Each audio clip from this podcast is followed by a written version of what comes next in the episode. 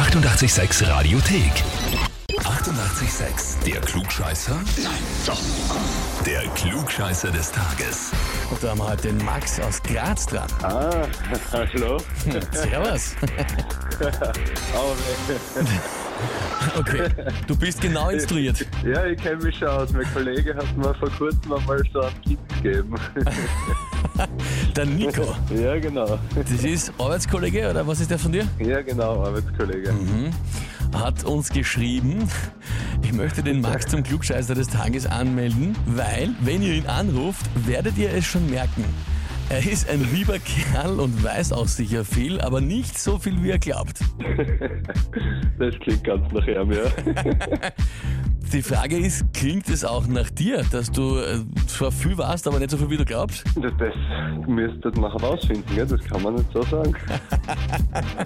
Okay, aber in der Firma bist du offenbar der, der zumindest dem Nico alles immer erklärt. Nein, der Nico erklärt mir eigentlich immer, weil er sagt immer, ich weiß eh nichts. Ach so.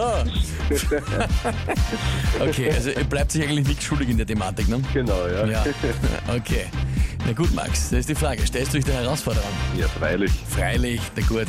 Dann legen wir los und zwar 1. März, meteorologischer Frühlingsbeginn. Astronomische. na warte, weißt du gar nicht, was die Frage ist. also 1. März und Frühling kennst beides, ja? Der astronomische Ja. Frühlingsbeginn ist am 20. März. Die Frage ist, warum ist der meteorologische Frühlingsbeginn auf den 1. März gelegt? Im Gegensatz eben zum astronomischen am 20.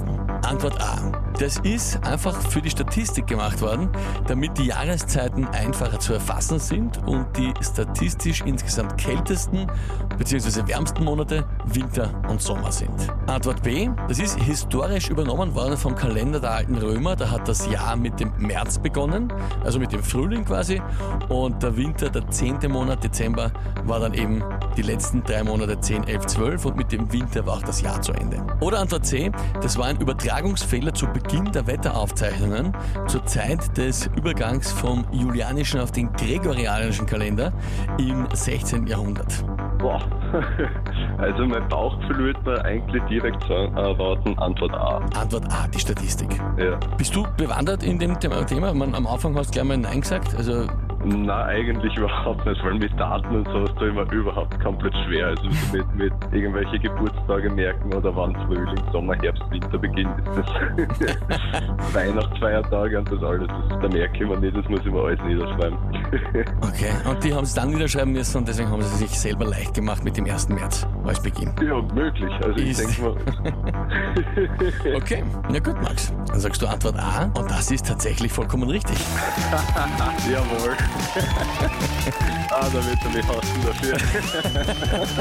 Ja, das hat er jetzt davon. Du hast es jetzt nämlich amtlich. Du bist offiziell Klugscheißer des Tages mit Urkunde und bekommst natürlich das berühmte 886 klugscheißer -Häferl. Ja, voll geil. das wird mir in die Arbeit mitgenommen. Lieber Max, ja, wünsche mir da viel Spaß damit, wenn du das jeden Tag dann dem Nico unter die Nasen halten kannst.